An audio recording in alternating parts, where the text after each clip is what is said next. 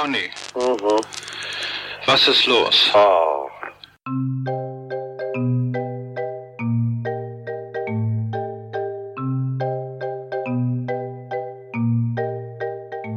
Der 25. April 1983 ist einer der wichtigsten, spannendsten, absurdesten und skurrilsten Tage der deutschen Pressegeschichte. Der Tag, an dem der Stern die Hitler-Tagebücher vorstellt. Nur kurze Zeit später stellt sich heraus, die Bücher sind Fälschung und der Stern ist einem riesigen Betrug aufgesessen. Wie konnte das alles passieren? Was wusste der Reporter Gerd Heidemann? Wie konnte der Fälscher Konrad Kujau so lange damit durchkommen? Wo sind die 9,3 Millionen Mark, die der Verlag für die Bücher gezahlt hat? Wir sprechen mit Zeitzeugen, mit Experten, mit Sammlern. Wir haben die echten falschen Tagebücher wieder aus dem Tresor geholt und gelesen. Und wir hören exklusive Originalaufnahmen der Telefonate zwischen Gerd Heidemann und Konrad Kujau. Noch nie wurde dieser Fall mit so viel authentischem Material, mit diesen Dokumenten der Zeitgeschichte aufgerollt. Mein Name ist Malte Herwig und das ist Faking Hitler, die wahre Geschichte der gefälschten Hitler-Tagebücher.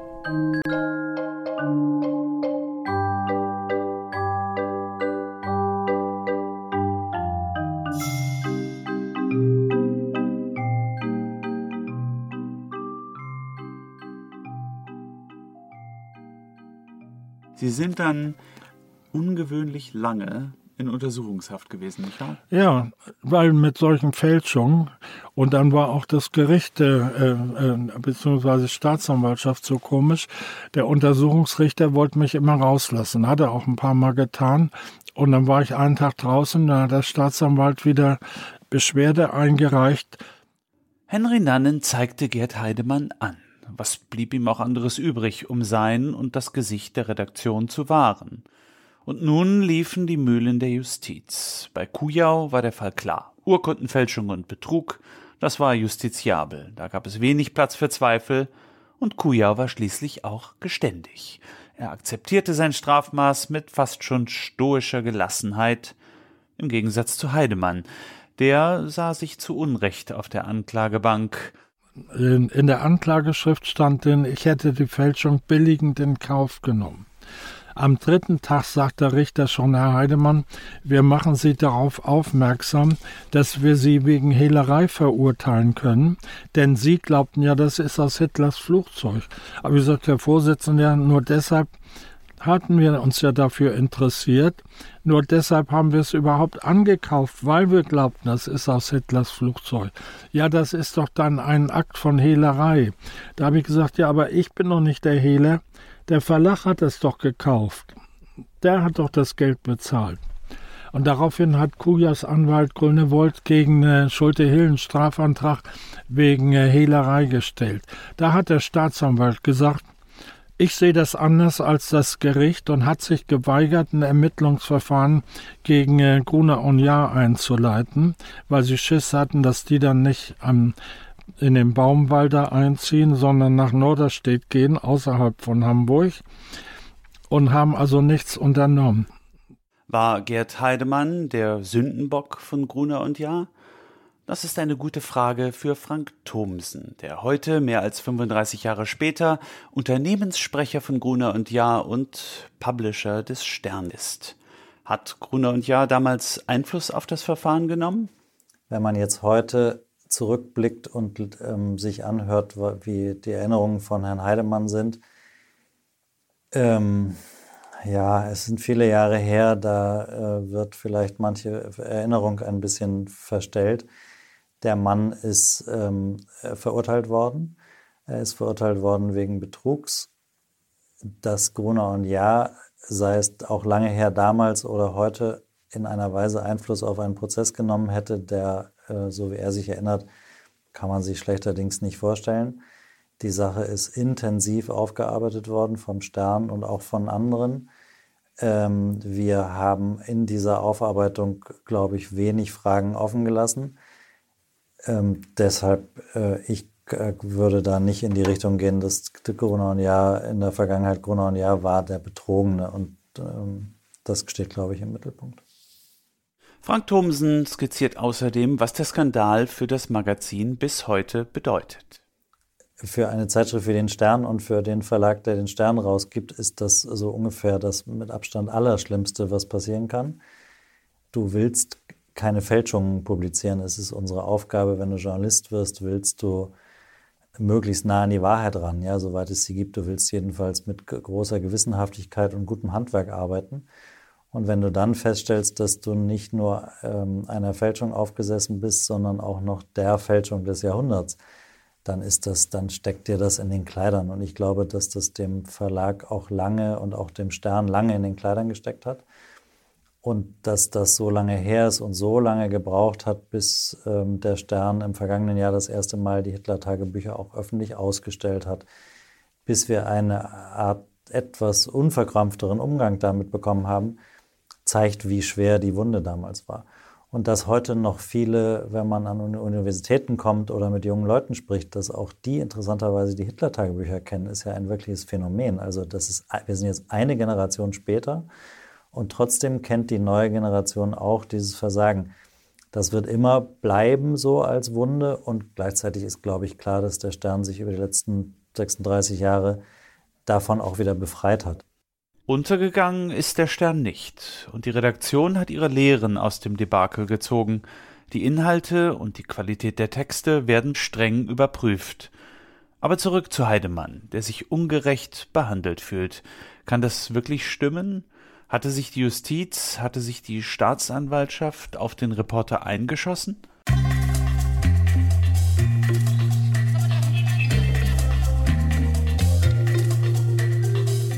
Jemand, der das vielleicht weiß, ist Olof Masch.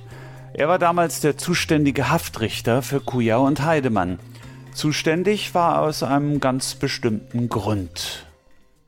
Also wir waren sicher nicht auf Schulferien angewiesen. Das heißt, es kann irgendwann im Jahr gewesen sein, dass ich im Urlaub war. Und ich kam wieder, also ich hatte natürlich in der Zeitung gelesen oder weiß ich nicht, irgendwie Medien gehört. Der Fall ging ja, also man konnte dem ja nicht entgehen. Ähm, und äh, ich kam wieder und äh, ich wusste schon von den Buchstaben her, H und K, also die Zuständigkeit der Haftrichter ging nach Buchstaben. Anfangsbuchstaben, erster Buchstabe des Familiennamens der Beschuldigten. Und beide Beschuldigten fielen in mein Ressort, also in meine Abteilung vom Buchstaben her, sodass mir klar war, das wird meine Sache. Das fand ich natürlich schon spannend, bevor ich dann wieder einen ersten Arbeitstag hatte. Wenn man im Urlaub, im Radio oder woanders von einem Fall hört und genau weiß, dass der in die eigene Zuständigkeit fällt, dann ist es gut verständlich, dass man den eigenen ersten Arbeitstag nicht mehr abwarten kann auch wenn es Widerstände gibt. Und ich kann mich noch erinnern, es gab so ein bisschen Geknirsche, will ich mal ganz vorsichtig sagen, äh, weil das bei dem Kollegen eingetragen war, in dessen Abteilung, der mich vertreten hatte, was eigentlich nicht üblich ist, denn äh, äh wenn man jemanden vertritt, dann bleibt das, äh, kriegt das das Aktenzeichen des Kollegen, den man vertritt, auch wenn es der andere Richter erstmal macht und geht dann, bleibt dann praktisch in der Abteilung, wenn der Kollege wiederkommt. Ich meine mich zu erinnern, dass es irgendwie anders eingetragen war, als wäre das die Sache des Kollegen, der mich vertreten hat. Äh, ich hatte aber durchaus den Ehrgeiz, diesen spannenden Fall natürlich selber zu machen. Außerdem gilt bei Haftrichtern wie bei allen Justizsachen natürlich strikte Zuständigkeitsregel, die nicht, nicht gekippt werden kann. Und ich weiß, wir haben dann so ein bisschen noch diskutiert, wieso das eigentlich nicht in meiner Abteilung war. Und ich musste mich so ein bisschen gerade machen, damit es dann auch wirklich bei mir blieb. Mein Eindruck, will ich mal vorsichtig sagen, äh, war damals, ähm, ich hatte durchaus häufiger äh, andere Meinungen als die Staatsanwaltschaft, ähm, dass man das von der Staatsanwaltschaft her lieber bei dem Kollegen gesehen hätte. Masch und die Staatsanwaltschaft waren sich wohl nicht ganz grün. Seine Vermutung, die Staatsanwaltschaft hätte wohl lieber einen anschmiegsameren Haftrichter gesehen, einen, mit dem sie besser kann. Trotzdem, schon aus rein formalen Gründen behält Masch den Fall und macht sich sein eigenes Bild von den beiden Angeklagten, wie er meiner Kollegin Isa von Heil erzählt, die dieses Interview geführt hat. Und ähm, ich kann mich noch erinnern, dass ich ähm, beide dann kennengelernt, Heidemann und Kujau, und von Anfang an den Eindruck hatte, den ich auch am Schluss hatte, dass Heidemann sehr äh, verbittert war. Heidemann sah sich vom ersten, vom unserem ersten Treffen an oder Zusammenkommen an als Opfer. Er war, er war ein Justizirrtum, er war unschuldig. Durch, das hat sich nie verändert. Wenn Kujau, das werden Sie vielleicht auch an der Karikatur sehen, die Sie, von der Sie wahrscheinlich gehört haben von meinem Sohn, ähm, die noch immer in meinem Arbeitszimmer hängt, die er mir dann mal zu Weihnachten geschenkt hat. Eine Karikatur, auf der zu sehen sind der Haftrichter Masch, Konrad Kuja und Adolf Hitler. Und ähm, äh, das, das, war, das ist so der Inbegriff dessen, wie wir miteinander umgegangen sind. Es war, ich will nicht sagen kumpelhaft, aber sehr freundlich, sehr äh, bisschen lustig. Eigentlich war es immer irgendwie ein bisschen lustig. Er hat nie in Frage gestellt, dass er in Haft bleibt. Das äh, war für ihn gar kein, war aber auch kein Problem für ihn. Er konnte mit jedem gut. Er hat mir das auch nie übel genommen, dass ich, dass ich nun mehr oder weniger zuständig war dafür, dass er eingesperrt war. Äh, und er hat nie einen Zweifel daran gelassen, dass äh, Heidemann von Anfang an wusste, worum es geht. Also dass das eine Fälschung war. Das war, äh, das war, da habe ich die beiden durchgehend immer in ihrer Schiene, auf ihrer Schiene erlebt, ohne dass ich das irgendwann mal gekreuzt hätte. Heidemann immer, ich bin das Opfer, ich wusste von nichts. Kuja immer, das haben wir zusammen ausgehängt. Vorausgesetzt, Heidemann hatte recht und wusste wirklich nichts. Warum haut Kujau ihn selbst während der Haft noch in die Pfanne? Dem Fälscher ist doch wohl spätestens jetzt alles egal, und er scheint sich seinem Schicksal zu ergeben. Warum also reißt er Heidemann immer noch weiter mit rein? Am Ende ist es vermutlich banal, vielleicht das klassische Mitgehangen, mitgefangen, man will halt nie alleine schuld sein. Vielleicht aber war Kujau ja auch einfach ein notorischer Lügner, der nicht anders konnte, als ständig neue fantastische Geschichten zu erfinden. Heidemann tat mir immer ein bisschen leid, er hat auch sehr gelitten. Also man sah ihm sofort an, wenn man ihm gegenüber trat, dass es ihm miserabel ging. Während Kuja eigentlich, ach, für einen Untersuchungsgefangenen ging es ihm eigentlich ganz gut. Er kam ja auch mit allen Bediensteten hervorragend aus. Er war so ein Mensch, der konnte praktisch mit jedem. Während Heidemann total verwittert war mhm. und sich völlig verraten fühlte, äh, sowohl von Kujo, der ja seiner Meinung nach log, wie auch, glaube ich, von seinem Arbeitgeber. Okay. Denn äh, äh, da war ja, also ich weiß nicht, ob er jemals Besuch hatte oder das hätte er vielleicht auch nicht haben dürfen, aber jedenfalls äh, mein, nach meiner Erinnerung war, fühlte er sich sehr von den von der Leitung des Sterns verraten. Heidemann fühlte sich irgendwie immer ungerecht behandelt. Das fiel auch dem Untersuchungsrichter Masch auf. Also meine Position war nach einer, nach, nachdem das eine Weile gelaufen ist, äh, dass die U-Haft äh, nicht mehr erforderlich war. Es war, es war alles ermittelt. Das ging ja relativ schnell, dass klar war, dass es gefälscht. Das hat ja im Grunde genommen äh, von einem bestimmten Zeitpunkt an niemand mehr bestritten. Alle wussten, das Ding ist gefälscht. Es war also völlig klar, es ging ähm, eigentlich für die Strafzumessung nur noch um die Frage, haben die zusammengearbeitet, die beiden, oder hat der eine der andere das Ohr gehauen? Und dann kommt ähm, irgendein Ergebnis raus als Strafmaß. Ähm, ich fand das eher sogar viel. Ein Haftrichter, der das Strafmaß als zu hoch empfindet. Das klingt nach Ärger. Und Olaf Masch scheint keiner zu sein, der Ärger aus dem Weg geht. Als Haftrichter hat man das ja nicht zu urteilen, sondern wenn der Haftgrund Fluchtgefahr ist und so wahr ist, dann muss man ja die Überlegung haben, werden die abhauen oder werden die sich dem Verfahren stellen? Und ich war irgendwann so weit, dass ich dachte, die hauen nicht ab. Kuja, wo soll er hingehen? Und außerdem dann ist er auch äh, das, wovon er lebt, kann er dann nicht mehr machen. Äh, also der war ja ständig auf die Medien angewiesen. Und ähm, Heidemann, ähm, mit dem Vorleben als Starreporter, wenn der irgendwo abtaucht, dann ist er auch tot, beruflich. Und das war die Staatsanwaltschaft ganz anders. Ähm, und äh, ich habe ja dann irgendwann ähm, im Laufe des Ermittlungsverfahrens den Haftbefehl außer Kraft gesetzt oder aufgehoben. Das weiß ich heute nicht mehr. Jedenfalls den Heidemann aus der Haft entlassen. Und ähm, da war die Staatsanwaltschaft sehr erbost, ging dann in Beschwerde und hat den äh, hat die, das, die Kammer hat mich dann aufgehoben und hat den Haftbefehl wieder in Kraft gesetzt. Erst hatten wir kein Glück, dann kam auch noch Pech dazu. Der Fußballerspruch aus den 80ern trifft Heidemanns Situation ganz gut. Er rennt die ganze Zeit hinterher, fühlt sich verfolgt und dann verschieben sich auch noch die Torpfosten. Schließlich gerät er als Angeklagter auch noch mitten in das Kompetenzgerangel der Justiz. Währenddessen erzählt sein jovialer Kumpel Conny immer wieder, dass Heidemann von allem gewusst habe. Es ist wirklich zum Verzweifeln. Wenn er wirklich recht hat, ähm, dass, dass er äh, auf Kula reingefallen ist, dann verstehe ich total, dass er sich als Opfer sieht. Dann ist er ja auch ein Opfer. Mit allen Abzügen, weil auch er dann furchtbar naiv war. Aber ähm, dann kann ich das gut verstehen. Denn das hat ja wohl seine berufliche Karriere ziemlich beendet. Hallo, ich bin Isa von Heil aus dem Autorenteam von Faking Hitler. Für den Podcast haben wir den ehemaligen Sternreporter Gerd Heidemann unzählige Male zu Gesprächen getroffen. Die Geschichten, die er uns da erzählt hat, die sind aus einer ganz anderen Zeit, so richtige Haudegen-Stories aus den 80er Jahren.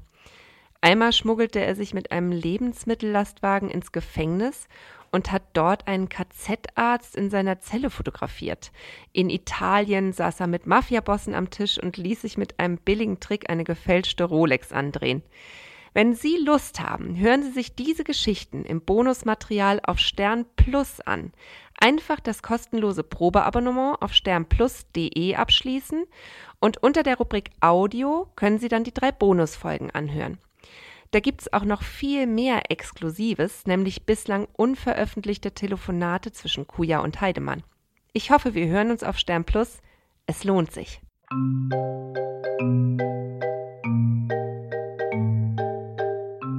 Der Prozess gegen Heidemann zog sich hin. Immer wieder tauchten neue, kuriose Geschichten auf, die Heidemann in Misskredit brachten.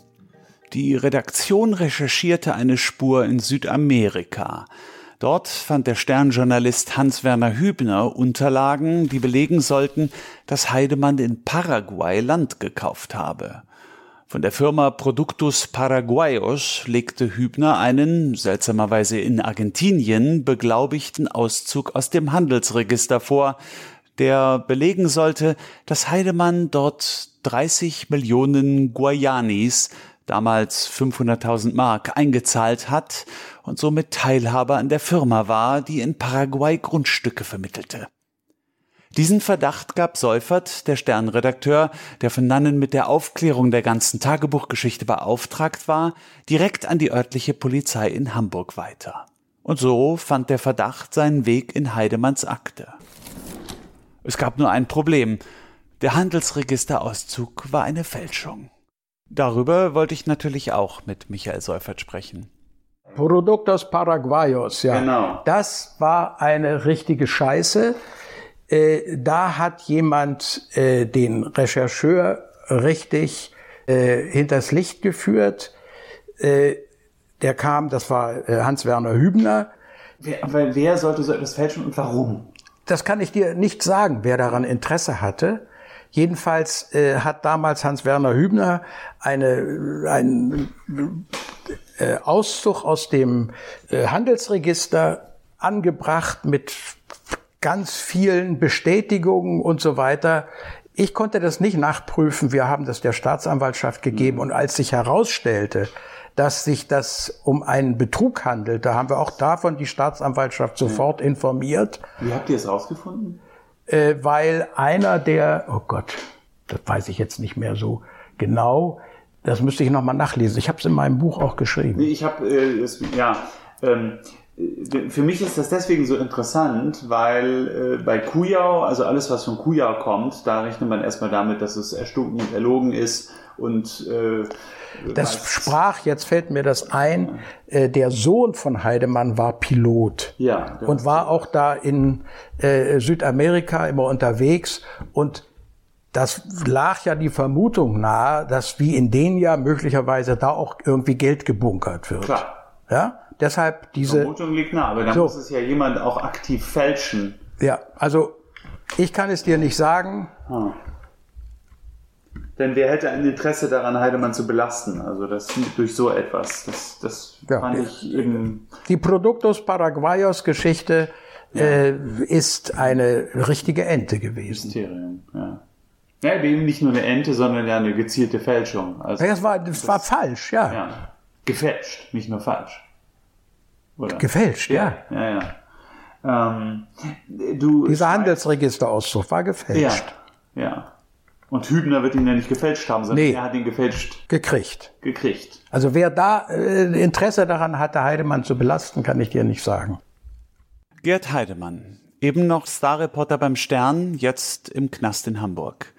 Wir Journalisten sprechen ja gerne von Fallhöhe, wenn ein Wirtschaftsboss oder Spitzenpolitiker ganz unten landet. Wie war das für Gerd Heidemann? Ja, beschissen.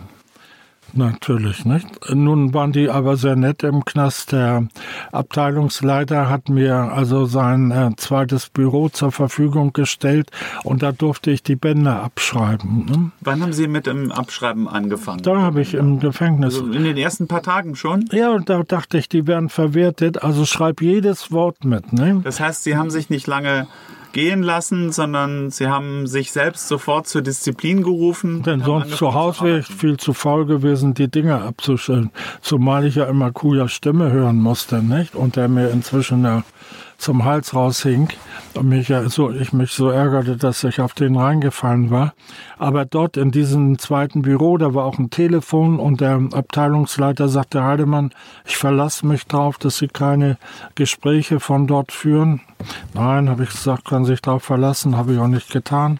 Aber so konnte ich immer, wenn ich klingelte, durfte ich da ins Büro und konnte da den ganzen äh, an den Tag sitzen und meine Bände abschreiben. Hätte ich nie geschafft zu Hause. Die und habe eben jedes Wort mitgeschrieben, sonst ähm, äh, bereinigt man das ja so ein bisschen, glättet das und so, ähm, damit es besser verständlich ist. Aber ich habe jedes Jahr, mm, jedes Wort. Wie lange hat das gedauert, all diese Bände abzugeben? Naja, die zwei Jahre. Zwei Jahre. Da. Ja, weil ich das dachte, das Gericht verwertet die dann auch. Und die haben dann nur mal ein Band äh, vorgespielt, weil sie dachten, da belaste ich mich, weil ich da Kuja frage, hast du das gemacht? Aber in den nächsten Sätzen geht schon wieder vor, dass ich dann frage, ist das von deinem Bruder gekommen und so. Haben Sie die Bänder jemals wieder angehört danach? Äh, also dann zu Hause überhaupt nicht mehr, nee. Oder die Transkripte gelesen? Kann sein, dass ich sie nochmal kopiert habe und dabei okay. überflogen habe, ne? Ja. Wenn ich Kopien gemacht habe noch und so. Das passt zu Gerd Heidemann. Er tippt alle seine Tonbandaufnahmen aus mehr als zwei Jahren Recherche ab. Der Mann, der heute noch jeden Tag in seinem riesigen privaten Archiv im Keller des Finanzamts Hamburg-Altona arbeitet. Hunderttausend Dokumente in tausenden Aktenordnern auf 68 Quadratmeter. Dort sammelt er immer noch alles, was er zur Zeitgeschichte findet. Und damit meine ich wirklich alles und von Anfang an. Der erste Ordner beginnt mit Zeitungsartikeln über den Urknall. Und als ich Heidemann mal fragte, warum er ein so großes Archiv hat, da sagte er mir, damit mir das nicht nochmal passiert, so ein Reinfall wie die Hitler-Tagebücher.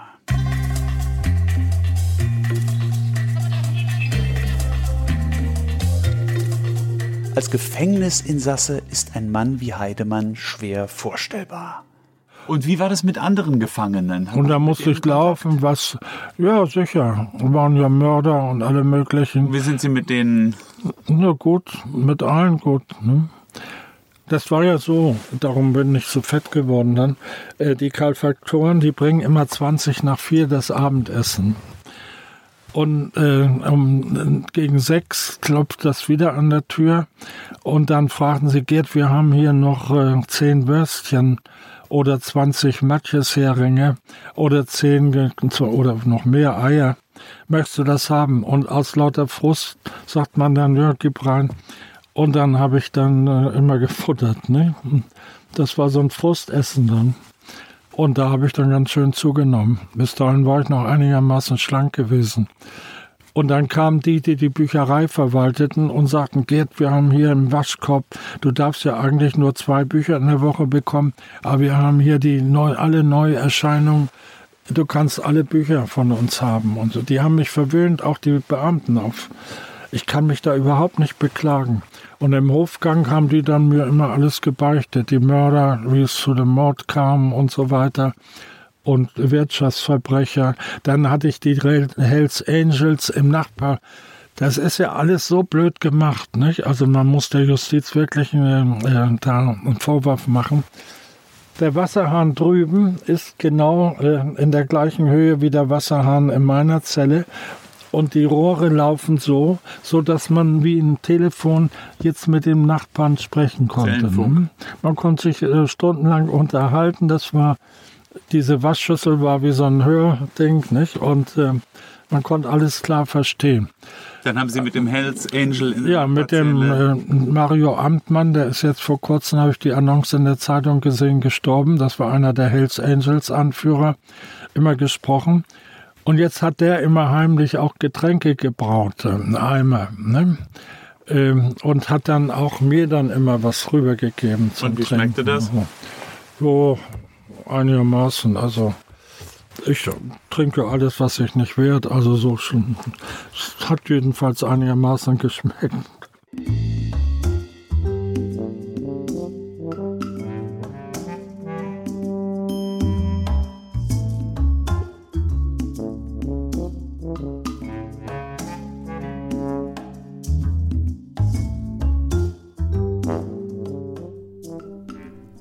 Und irgendwann während der Recherche bekomme ich plötzlich einen Anruf. Hier ist Sebastian Knauer, der Sudo-Journalist aus der Isestraße und möchte gerne mal zu Herbert sprechen. Knauer möchte mit mir über Heidemann reden. Er hat von 1977 bis 87 als Redakteur für den Stern gearbeitet und eines der bekanntesten Fotos in der Geschichte des Magazins gemacht. Bei seinen Recherchen im Genfer Hotel Beau Rivage 1987 entdeckte Knauer den toten Uwe Barschel in der Badewanne und schoss das umstrittene, berühmte Foto des toten Politikers. Ich bin gespannt, was er mir zu erzählen hat. Sie hatten sich vor einiger Zeit bei mir gemeldet, weil Sie über Gerd Heidemann und die Hitler-Tagebuchaffäre mit mir sprechen wollten. Also, ich bin ganz ohr, schießen Sie los. Ja gut, Sie wollten wissen, wie mein Verhältnis zu Gerd Heidemann war, als ein Wegbegleiter der jungen journalistischen Jahre. Das war im Jahre 1977, dass ich zum Stern kam. Und einer der Kollegen, der in dem Ressort, das damalige Ressort Sonderthemen oder dem Chefredakteur oder damals noch Ressortleiter Peter Koch, der später über die Hintertagebücher stürzte, war Gerd Heidemann. Und vor mir auf meinem Schreibtisch liegt jetzt ein Buch, das ist gelb eingebunden, heißt Postlager an Tampikow von Bert Heidemann mit der schönen Widmung für Sebastian Knauer, damit er sieht, dass auch die schwierigste Recherche einmal endet. In kollegialer Freundschaft Gerd Heidemann, 24.10.77. Das ist ein Buch über Betraven, nicht wahr? Das ist das Buch über die Aufklärung des äh, Autors des be berühmtesten Buches der 20er, 30er Jahre, B. Traven. Das Totenschiff, der unter diesem Pseudonym verschwunden war, niemand wusste, wo er ist, für alle Literaturkenner war es ein Geheimnis und Gerd Heidemann hat es nach langjährigen Recherchen herausgefunden, dass er in Mexiko lebte, hat ihn besucht, hat ihn fotografiert und hat das Rätsel Traven gelüftet. Unter dem Pseudonym Betraven veröffentlichte der deutsche Otto Feige im vergangenen Jahrhundert zahlreiche Bestseller. Seine Romane und Erzählungen, darunter Das Totenschiff, erreichten eine Gesamtauflage von 30 Millionen Exemplaren. Wer sich hinter Betraven verbirgt, war lange Zeit eines der größten literarischen Geheimnisse des 20. Jahrhunderts. Dieses Buch ist sozusagen für mich Sinnbild, äh, warum war ich Gerd Heidemann zugewandt. Ich fand seine Recherchenleistungen und das, was er für den Stern getan hatte, Ende der 70er Jahre einfach ganz großartig wie er herangegangen ist an Themen und zwar völlig ohne ideologische Scheuklappen, war geprägt von hoher Professionalität, war von einem chameleonhaften Reinschlüpfen in verschiedene Rollen, egal ob er von Peter Koch damals dem Ressortleiter den Auftrag bekam, äh, RAF zu recherchieren oder die Menschenrechtssituation aller Welt oder eben den braunen Sumpf rund um seine Lieblingsthemen, also Heidemanns Lieblingsthemen wobei er nie ein Brauner war aus meiner Sicht, sondern war Journalist und er wollte etwas Interessantes für den Leser an Land ziehen und hat auch dieses getan, indem er Leute Vertrauen erwecken konnte. Er konnte ganz andere Milieus aufschließen, er konnte eintauchen, andere Milieus. Und das, was er an Recherchenergebnissen, und das war nicht Spekulation, sondern das war in der Regel Dokumente, das war harter Stoff, das waren geprüfte Informationen, die er zur Redaktion brachte, hatte er auch immer, soweit ich das weiß, versehen mit der Anmerkung, liebe Kollegen in der Redaktion, ich bin euer Reporter. Wie der Name schon sagt, ich portiere, ich trage etwas zu euch, überprüft bitte alles, dass es in den richtigen Zusammenhängen ist, ob die Jahreszahlen stimmen, ob die Echtheit da ist. Und das war Gerd Heidemann, so wie ich ihn kennengelernt habe, ein Vollblutjournalist. Sebastian Knauer ist voll des Lobes für Heidemann und seine Arbeit. dass der ein fleißiger und geschickter Rechercheur war, das habe ich schon oft gehört. Aber was mir Knauer hier erzählt, das geht schon über das übliche Kollegenlob hinaus. Er ist ganz offensichtlich ein Fan von Heidemann.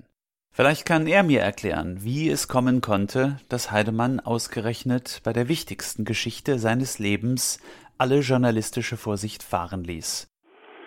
Naja, da muss man natürlich rückblickend sagen, Heidemann hat seinen Meister gefunden, Kuja war eben der noch größere, äh, sagen wir mal, äh, instrumental der die, der die Wahrheit instrumentalisiert hat und sich Doppelidentitäten zugelegt hat. Der Spürhund Heidemann, so wie er in Sternanzeigen damals genannt wird, war der Lieblingsredakteur von Henry Nannen.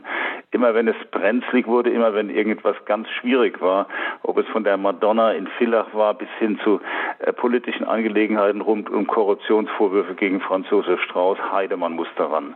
Warum hat ihn, das ist eine sehr gute Frage, sein Spürhundbewusstsein verlassen? Also wir reden über einen Mann, der in zehn Kriegen tätig war, der Kollegen gerettet hat im Kongo, der dafür den, mit dem Bundesverdienst oder in Ruanda mit dem Bundesverdienstkreuz fast ausgezeichnet wäre. Also ein exzellenter Reporter, der schon wusste, wo sind die Fallen. Ich glaube, dass dieser Kujau eine hervorragende Eigenschaft hatte, dass er noch besser Menschen täuschen konnte und noch besser in andere Interessens, äh, sagen wir mal, äh, Kostüme schlüpfen konnte und Heidemann es wirklich geschafft hat, über den Tisch zu ziehen.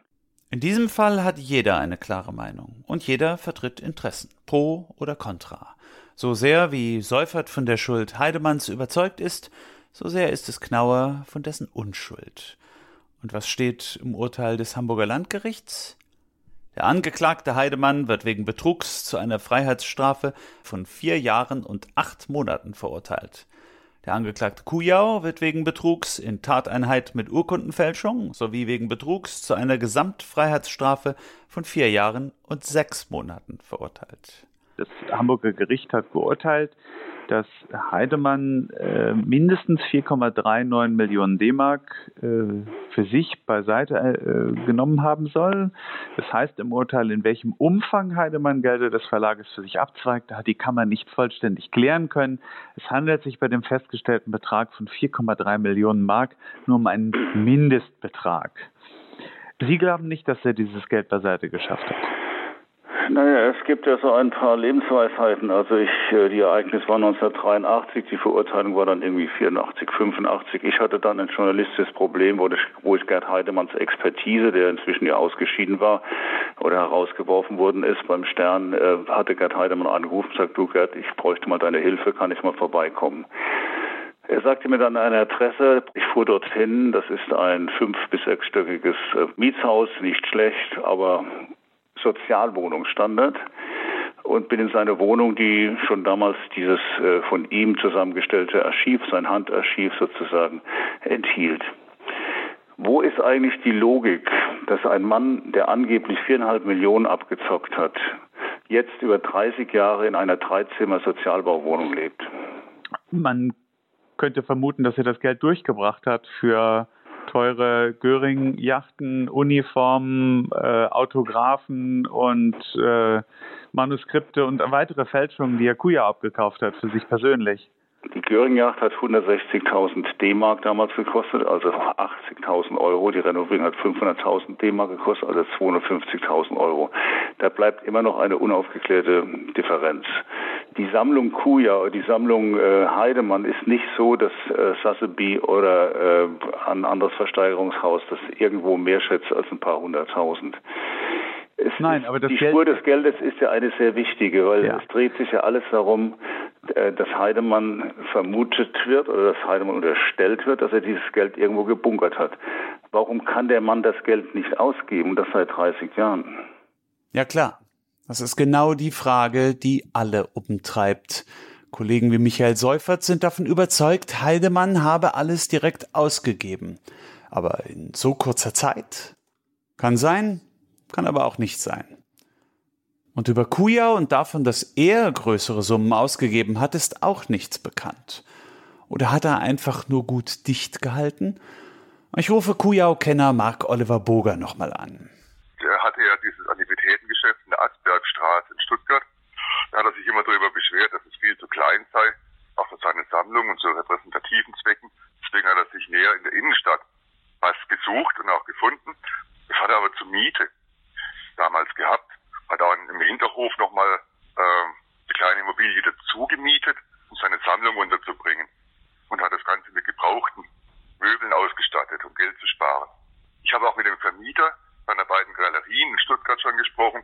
Kuja ist dann auch mit Mietschulden dann gestorben. Wenn er die Millionen dann gehabt hätte, hätte man sehr leicht in Immobilien dann reinstecken können. Tatsache ist, eine Riesensumme Geld ist weg. Und wie verhält sich ein cleverer Betrüger? Möglichst unauffällig. Er gibt nur Kleinstbeträge aus. Auf gar keinen Fall schmeißt er nach der Tat mit Riesensummen um sich. Viel zu auffällig. Andererseits, wenn das die Strategie wäre, dann könnte Heidemann ebenso meisterhaft darin sein. Dann gibt er sich bis heute als Sozialhilfeempfänger aus, um nicht aufzufallen. Bis heute? 35 Jahre? Ja, das ist eine verrückte Theorie. Und dieser ganze Fall ist ein einziges verrücktes Abenteuer. Also hätte er wirklich die vier Millionen, da würde er sich einen anderen Lebensstandard leisten und persönlich hat ihn seine Frau ja auch fallen lassen. Es ist ja nur einer sehr netten Dame, äh, die damals aus der Hamburger Morgenpost, einer Lokalzeitung hier kam, zu verdanken, dass er wirklich den Lebensmut hatte, weiterzumachen und nicht so wie er Kuja in einem Telefongespräch mal ankündigte, äh, ich kann nicht mehr die, die Kugel in den Kopf schießen, wenn das so ist, dass die Dinger falsch und nicht echt sind. Dass er zu Recht das Gericht mehrmals über seine Anwälte aufgefordert hat, hört euch bitte die Kassetten an, die ich aufgenommen habe die hat er doch nicht zum Spaß aufgenommen. Er ist ein professioneller Reporter, der sich absichern wollte in der Weise, dass er wenigstens, dass er diese Sachen dokumentiert hat.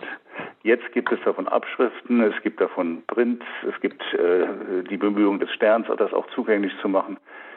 Jeder, der das hört, wird sich selbst die Frage stellen müssen oder selbst beantworten können, wem will ich denn eigentlich glauben von den beiden Spitzbuben?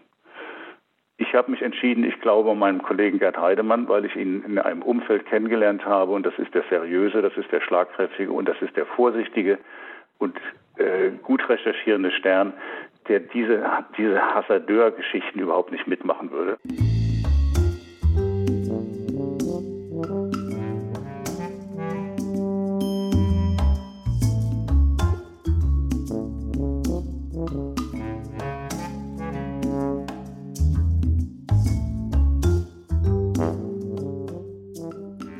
Und dann sagt das Gericht, vielleicht äh, ganz treffend, wie ich finde, zu einem gewissen Grade ist Heidemann zugute zu halten, dass er keine Ruhe finden wird. Was glauben Sie, haben die Richter damit gemeint?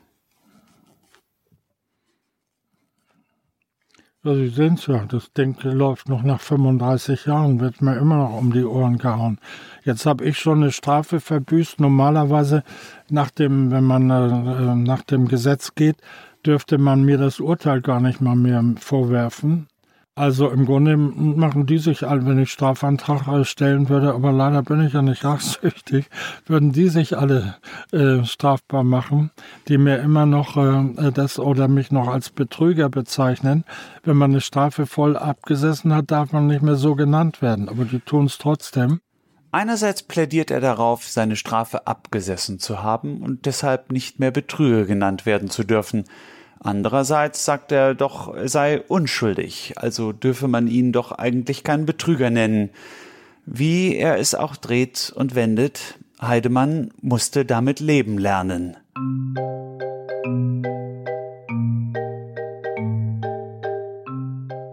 Einige Jahre nach dem Urteil 1985 nahm sich der Regisseur Helmut Dietl der Tagebücher an und drehte den Film Stonk. Im Leben von Thomas Walde, der damals Leiter des Ressorts Zeitgeschichte und der erste Verbündete von Heidemann bei der Tagebuchrecherche war, spielt der Film auch heute noch eine außerordentliche Rolle. Wie hat Walde den Skandal erlebt? Wie hat er ihn überlebt? Das nächste Mal hier bei Faking Hitler, die wahre Geschichte der gefälschten Hitler-Tagebücher.